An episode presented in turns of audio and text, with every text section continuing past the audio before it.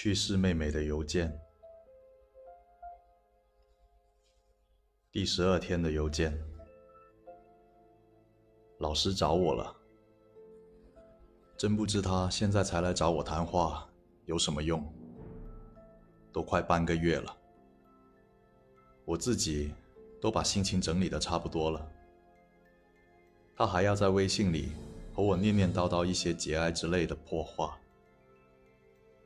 我客气回复着，敷衍了一下，拒绝了面谈。这时候谈话，到底是真心心疼我失去亲人，还是单纯走个流程自我感动啊？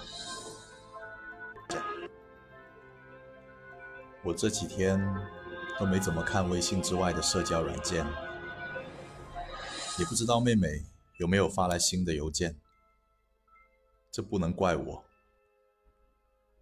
毕业设计设计起来也太忙了，我直接在原地团团转，宛如一个市面上过时而扔进垃圾桶，却仍不忘在垃圾桶边固执转上两三圈的指尖陀螺。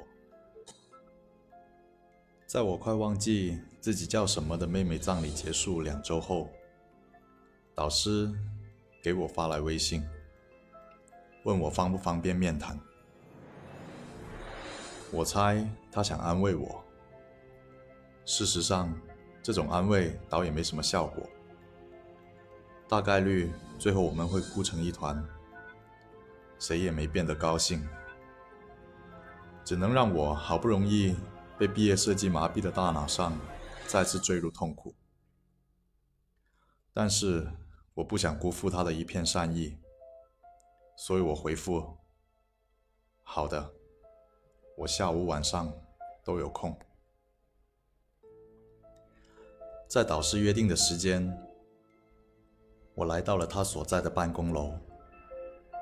他的单人办公室，不知道为什么没人。他平时很少失约迟到。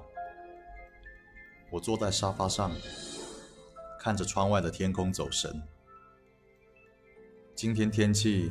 不怎么样，风似乎很大。